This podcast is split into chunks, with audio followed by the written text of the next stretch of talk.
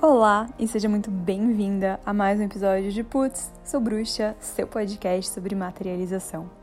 Eu sou a Patrícia Putz, canalizadora da arquitetura noética, mestre reiki, astróloga e mentora de mulheres magnéticas na vida e nos negócios.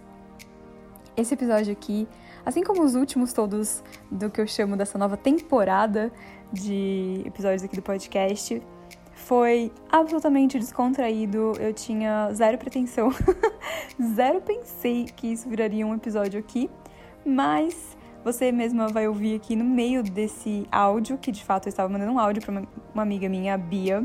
Vou deixar o arroba dela no Instagram aqui na descrição desse episódio e também o link para quem quiser ouvir o episódio do podcast dela que eu estou comentando nesse áudio. Vou deixar aqui. E, e nessa então conversa, nesse monólogo, vai, de quase oito minutos que eu mandei para ela, ou foram oito, agora não tenho certeza, eu conto sobre, assim, bem resumidamente, o meu começo com a espiritualidade, com essa parte, especialmente também da manifestação barra materialização, tudo a mesma coisa, né? É, são só palavras diferentes pra gente falar do mesmo, do mesmo assunto. Enfim, se você tinha curiosidade sobre como isso começou para mim, como não, não foi assim o meu começo de todos, mas quando, como isso começou na minha vida adulta. Continua aqui. Eu ia falar press play, mas você já, já deu play aqui, né? Mas então continua aqui e vamos nessa. E sobre seu podcast, é, o, que eu, o que eu vi de semelhança. Não, assim, tudo eu acho. Eu não cheguei a ter distúrbio alimentar. Um, como pode dizer?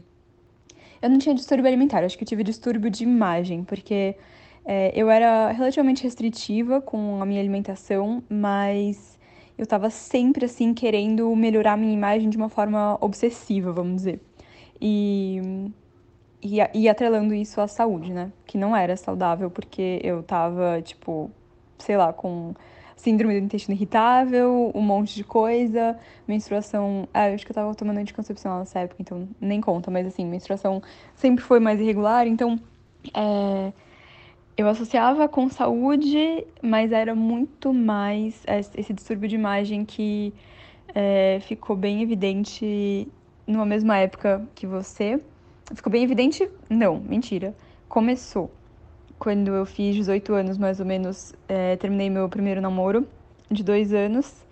E, e tipo, não tinha fome. É, a minha, minha questão com comida é meio que o contrário da grande maioria das pessoas. Quando as pessoas geralmente ficam ansiosas e comem, eu sempre fiquei ansiosa e não comia.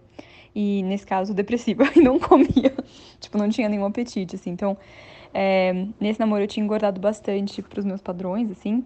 E, e depois eu simplesmente não tava comendo, tava fazendo um monte de academia e tal, porque eu sempre gostei de me exercitar. E é, comecei, assim, essa restrição, sabe?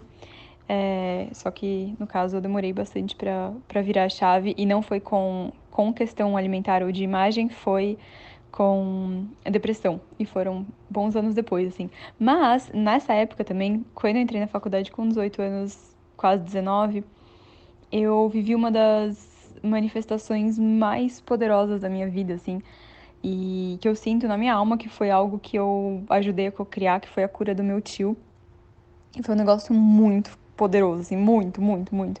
Só que é, o oposto de você, né? Ao contrário de você, ao invés de eu mergulhar nisso, tipo, nossa, olha só esse poder e tal, que eu sempre soube que eu tinha, eu sempre acreditei, mas o negócio, tipo, me fez ficar, me, me fez espanar, assim, sabe?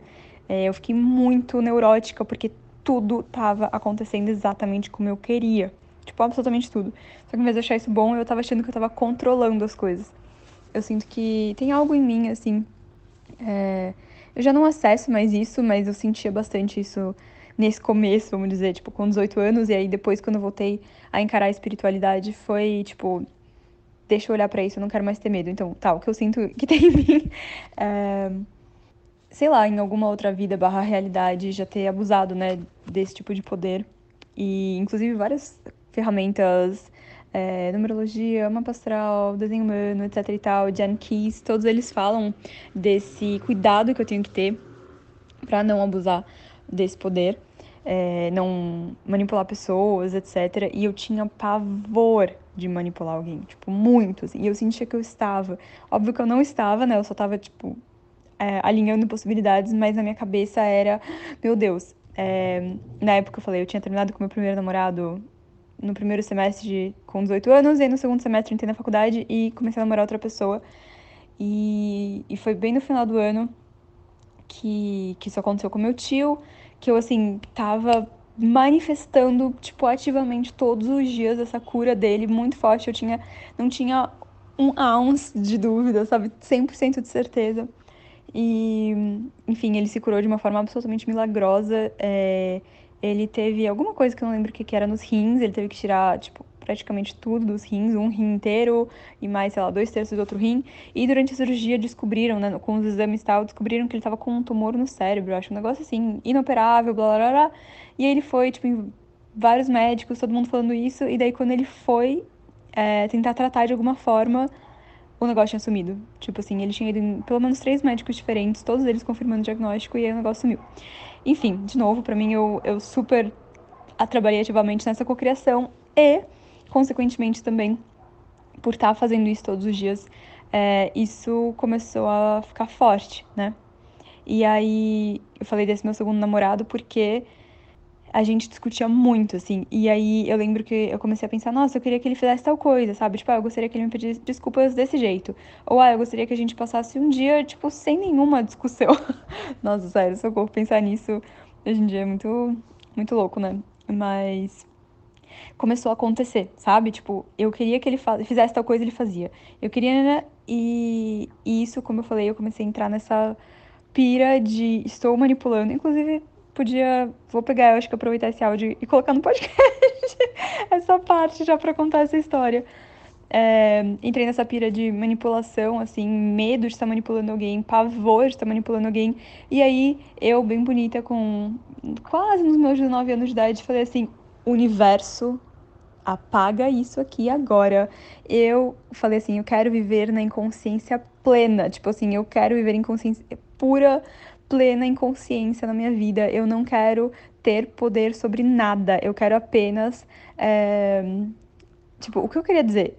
Eu quero go with the flow, sabe? Eu quero é, manifestar com amor, eu quero não ter medo disso. Não, em vez disso eu falei assim, quero ficar na inconsciência, tá bom? Obrigada, tchau. Apaga isso aqui, cancela isso aqui, não quero mais, tipo, não quero nem, nem ver pintado de ouro na minha frente esses negócios, tá? Tipo, vai embora, tchau, obrigada. E aí, o que, que aconteceu? Bom, eu vivi de fato sem consciência. Apesar disso, sempre fui uma pessoa absolutamente, tipo, ab absolutamente não, absurdamente responsável, muito, muito certinha, é, muito. Eu detesto essa palavra, mas enfim, é a, é a palavra que tem, né? Mas muito careta e tal.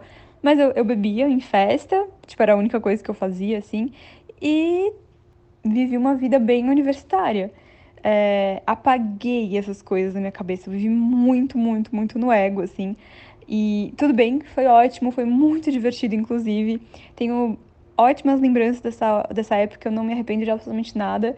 Mas aí é, chegou, me formei, comecei a entrar em depressão um pouco depois disso, porque, enfim, N motivos. Assunto para outra história, para outro momento. Eu já tenho um, um áudio que de fato já virou um podcast aqui. E nessa da depressão, eu comecei a, a voltar a procurar espiritualidade. Eu comecei a fazer minhas. Eu já era né, astróloga, estudante de astrologia, sei lá, há muito tempo. E eu fazia minha revolução solar eu mesma, e eu olhei e falei: Caraca, moleque, não vai dar pra eu fugir de olhar pra espiritualidade. Tipo, eu já tava fugindo em 2016, que foi quando eu me formei. Em 2017, eu olhei minha revolução, e eu faço aniversário no começo do ano, né, em janeiro. E falei: Tá, esse ano não tem como, sabe? Acho que eu tava com quase todos os planetas na minha casa 12 da espiritualidade dessa parte, eu assim, ou eu vou fazer isso ou eu morro, porque tá tudo aqui, sabe? Ou eu implodo, ou eu vou presa, ou eu vou ter que olhar para essa espiritualidade. Claro que não é bem assim, né? Mas na minha cabeça foi, tá, eu tenho que fazer isso agora. Patrícia, para de fugir, não tem mais como fugir. E comecei, assim, comecei a, a falar, eu não vou mais ter medo, sabe? Eu vou, eu vou mergulhar, eu vou assumir, eu vou olhar para isso, tipo, eu vou parar de fugir e foi essa abertura, assim, essa porta, esse portal para para manifestação em todas as áreas, mas especialmente para eu abrir, sabe? Essa foi realmente a minha porta, assim, de não, não dá mais pra eu ter medo, porque olha só, eu tô em depressão, sabe? Tipo, tô negando tanto a minha essência em tantos aspectos que eu entrei nisso, então preciso assumir esse lado meu também. Esse foi mais um episódio de Putz, Sou Bruxa, seu podcast sobre materialização. Eu espero muito que você tenha gostado. E se você gostou, por favor, deixe o seu review, deixe suas 5 estrelas. Me marca lá no Instagram, é o arroba patiputz, P-A-T-I-P-U-T-Z. Vai ser um prazer imenso, imenso mesmo, saber o que você achou e que você compartilhe isso com mais pessoas. Obrigada e um beijo.